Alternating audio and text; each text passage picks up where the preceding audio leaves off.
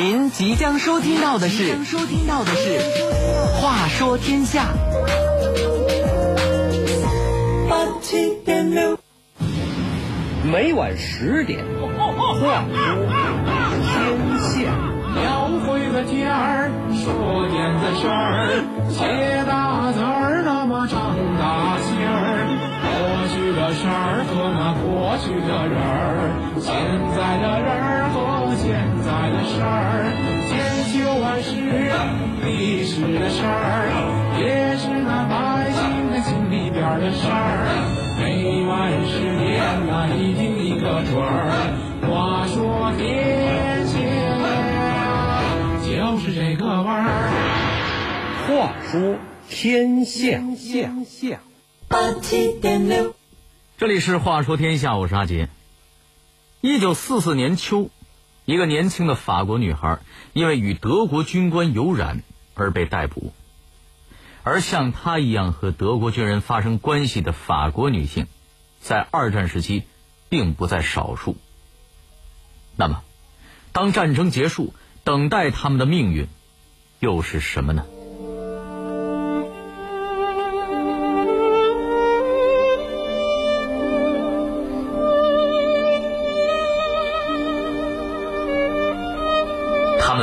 最柔弱、最无辜的群体。当战争蔓延欧洲大陆，他们又遭遇了什么样的打击？为什么他们一次次被敌人与本国人侮辱？他们的孩子又生活在怎样的阴影中？话说天下，阿杰为您讲述那些永远无法走出战争阴影的妇女和儿童的故事。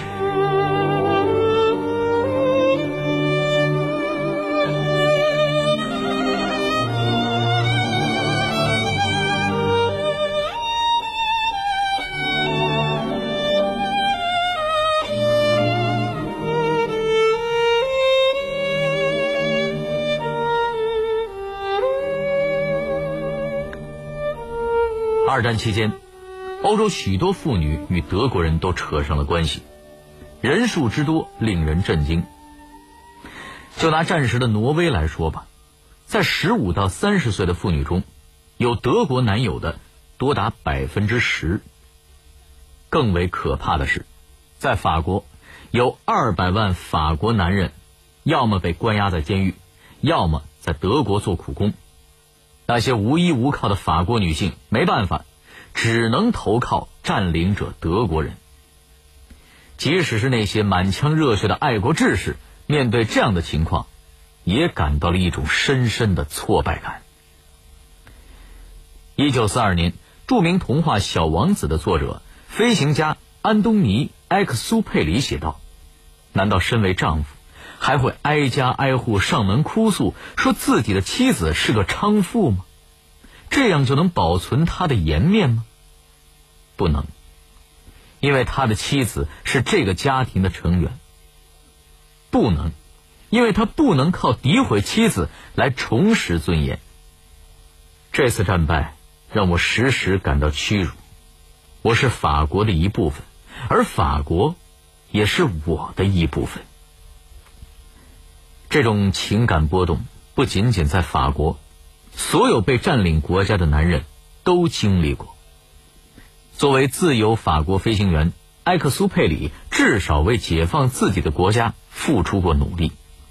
可是，对于大部分困守家中无力还击的男人而言，这种挫败感更是难以承受。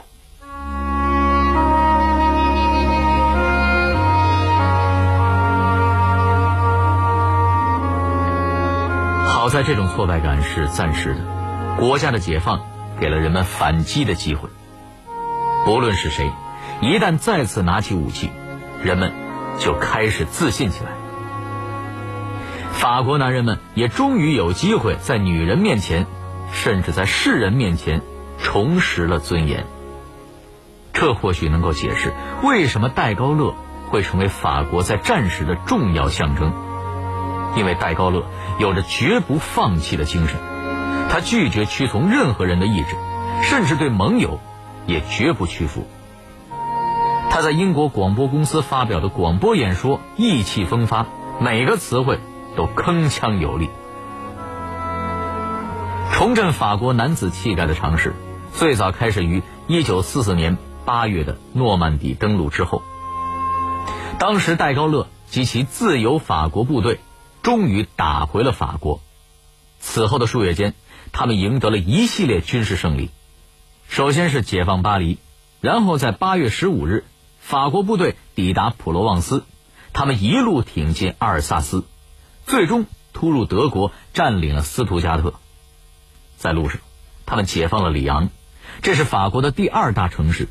一九四零年军事惨败的耻辱，终于在他们手中一点点抹去。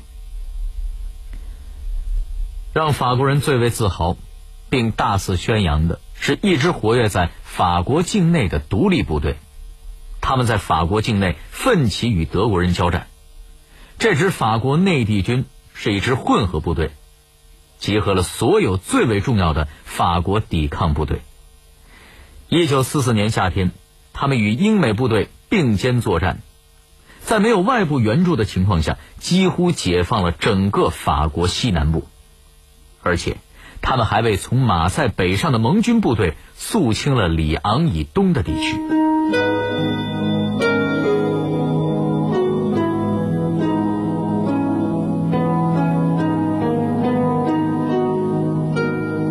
当法国男人不断拿起武器加入战争的队伍时，法国女人的命运又有了怎样的改变？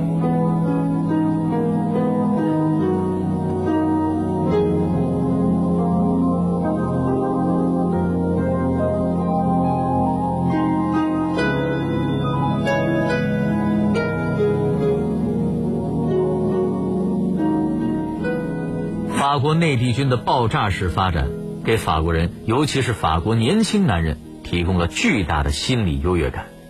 年轻人蜂拥加入法国内地军。一九四四年六月至十月，法国内地军人数从十万激增到了四十万。当老战士出于习惯保持低调时，这些新招募者却迫不及待地炫耀着自己的男子气概。炫耀的结果就是，他们成了惹事精。盟军士兵经常报告说，看到这些人满身绑着子弹带，或者满身挂满了手榴弹，在大街上招摇过市。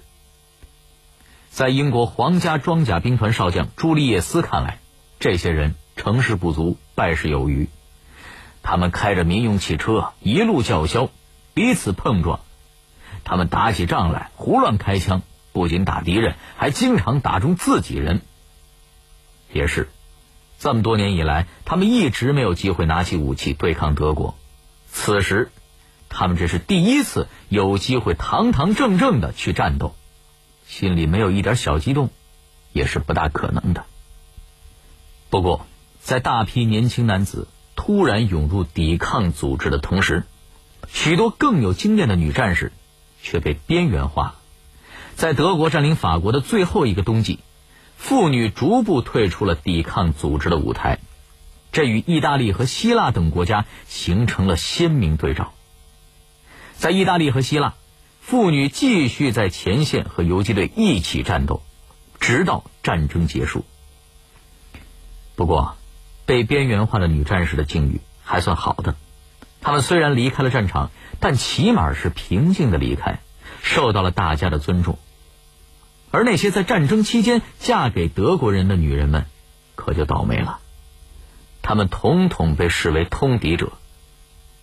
解放后不久，法国内地军就把矛头指向了这些女性，在绝大多数案例中，作为惩罚，这些妇女被剃光了头发，而且这种惩罚举动经常是在大庭广众之下进行的，以便在最大程度上羞辱这些妇女。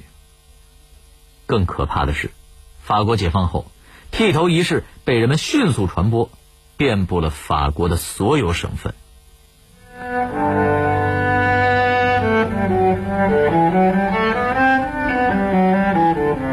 一名英国炮兵军官曾描绘过一次典型的仪式，他写道：“战后，我们在法国北部的圣安德烈德绍菲尔，有人在我们路过时送上鲜花，还有人递上美酒。但在当地市场，却上演着残酷的场景。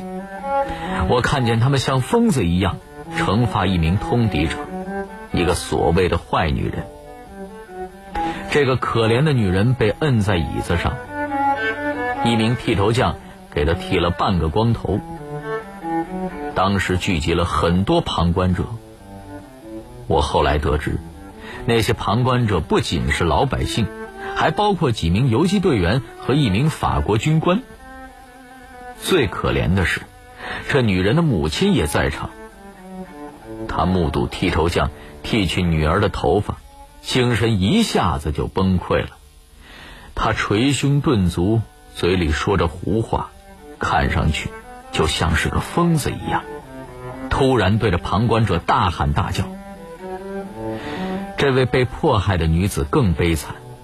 当她被剃光头发时，她突然挣脱了剃头匠，跳起来高呼“德国人万岁”。人群沸腾了，砖头石块飞了过来，女人被打翻在地。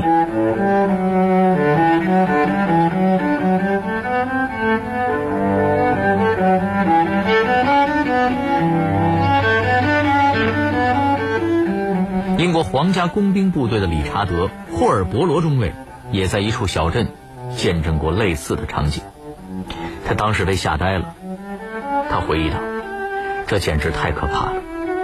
许多暴民从早到晚庆祝解放，绝大多数人喝得酩酊大醉。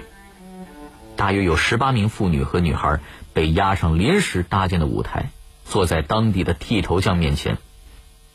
剃头匠得意地从口袋里掏出了刮脸刀，打开刀刃。”抓起一位妇女的头发，熟练的划过几下，就把剃下的头发抛向人群。人群开始尖叫和沸腾，就像观看一场比赛。当剃头匠把妇女彻底剃光时，女人大声尖叫，然后她被提起来，向叫嚣嘲笑的人群公开展示。尽管剃光头发并不是多么严酷的肉体惩罚。但这对精神的刺激却是巨大的。每个被当众剃头的女子几乎都被逼疯了，但是愤怒的人们认为这还不够。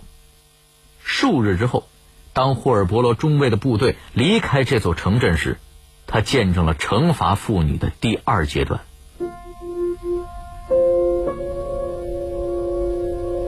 当时，他被另一群高声歌唱的人堵在了主干道上。那些人兴高采烈地围观一群被剃光头发的妇女，所有妇女的脖子上都挂着告示牌，被迫徒手捡拾路上的马粪。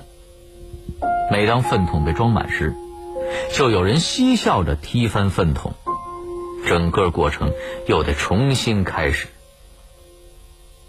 更可怕的是，在许多城镇里，妇女甚至被迫半裸。或者全裸的承受折磨。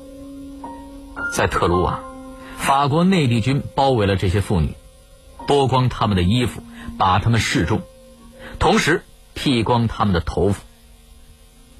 当地行省解放委员会的一份文件上记录着如下内容：他们几乎一丝不挂，身上打着纳粹的标志，浑身涂满了粘稠的沥青，他们的头发。被剪得乱七八糟，看上去就像奇特的囚犯。从前一天晚上开始，这种残忍的行动持续到了第二天整个白天。许多当地人兴高采烈地围拢到街道两旁，看着这些痛苦嚎叫着的妇女戴着德国国防军的帽子游街示众。据统计，在法国各地至少有五十座城镇都发生了妇女。被扒光衣服的情况。事实上，这种情景绝非法国独有，类似事件发生在欧洲各地。在丹麦与荷兰，数千名妇女被剃光头发；在意大利北部，人们甚至集体唱着侮辱性质的歌谣，歌词的内容都是差不多的，讲的全是与法西斯党徒有染的妇女被剃光头发的故事。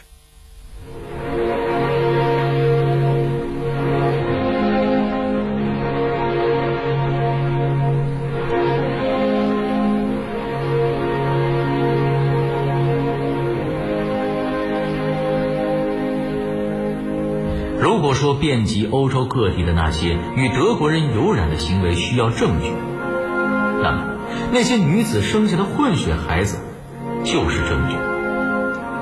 母亲们已经受到了如此的侮辱，他们的孩子又将面对什么样的生活呢？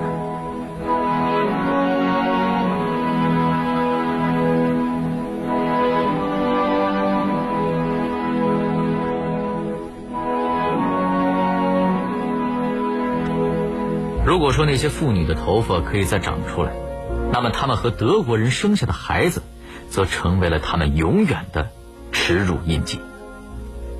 在丹麦，有五千五百七十九个孩子的法定父亲是德国人。当然，还有许多隐瞒了父亲的真实身份。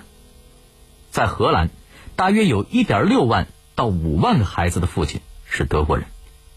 在法国，这个数字大约是。八点五万，甚至更高。在被占领的欧洲，到底有多少孩子的父亲是德军士兵，已经算不清楚了。但估计至少也要有一百万以上。这些婴儿的命运绝对比他们的母亲还要悲惨。在荷兰，为了保住家族的脸面，许多孩子刚一出生就被母亲的亲人弄死了。有的时候，这些孩子。还会被家族以外的人发现并杀死，比如，婴儿们常常被抵抗组织成员从摇篮中抢走，当着大家的面狠狠的摔死，而孩子的母亲则眼睁睁的看着这场悲剧，却无能为力。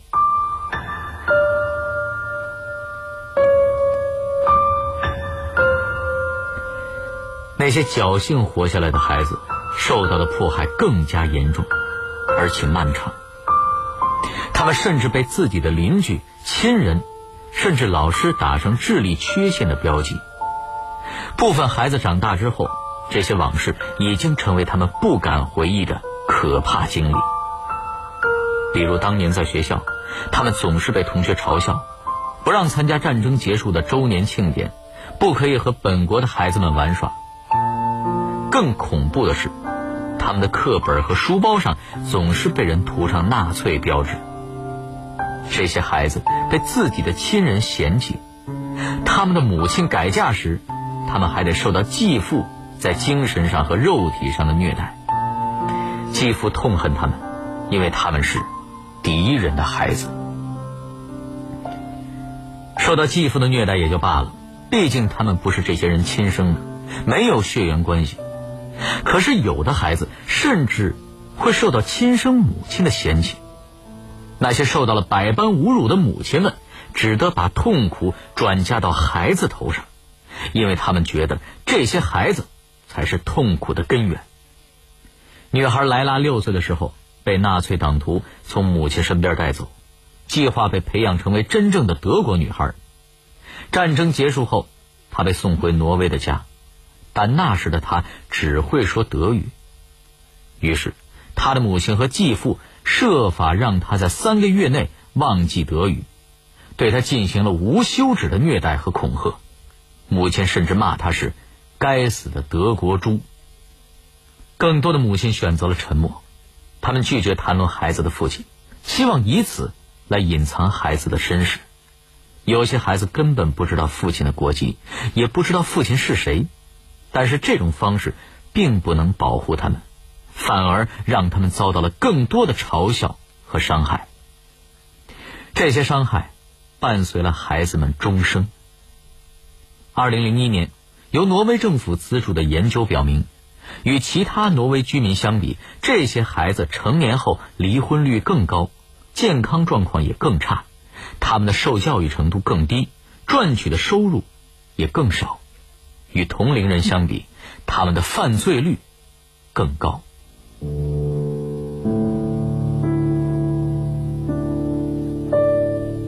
战争改变了这些母亲与孩子的一生。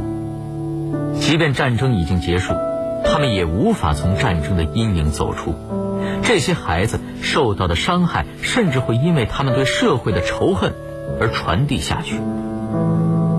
尽管二战结束已经七十年。但是这些战争的伤疤依然存在，还需要很长的时间和更多的人的帮助，才能慢慢平复。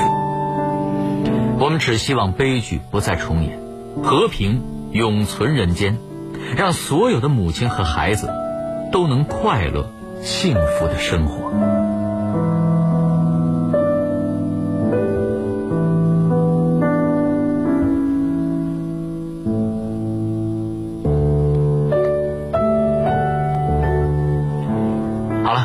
是《话说天下》，我是阿杰。明晚十点，罗宾将为您带来电影传奇系列节目，您千万别错过。接下来。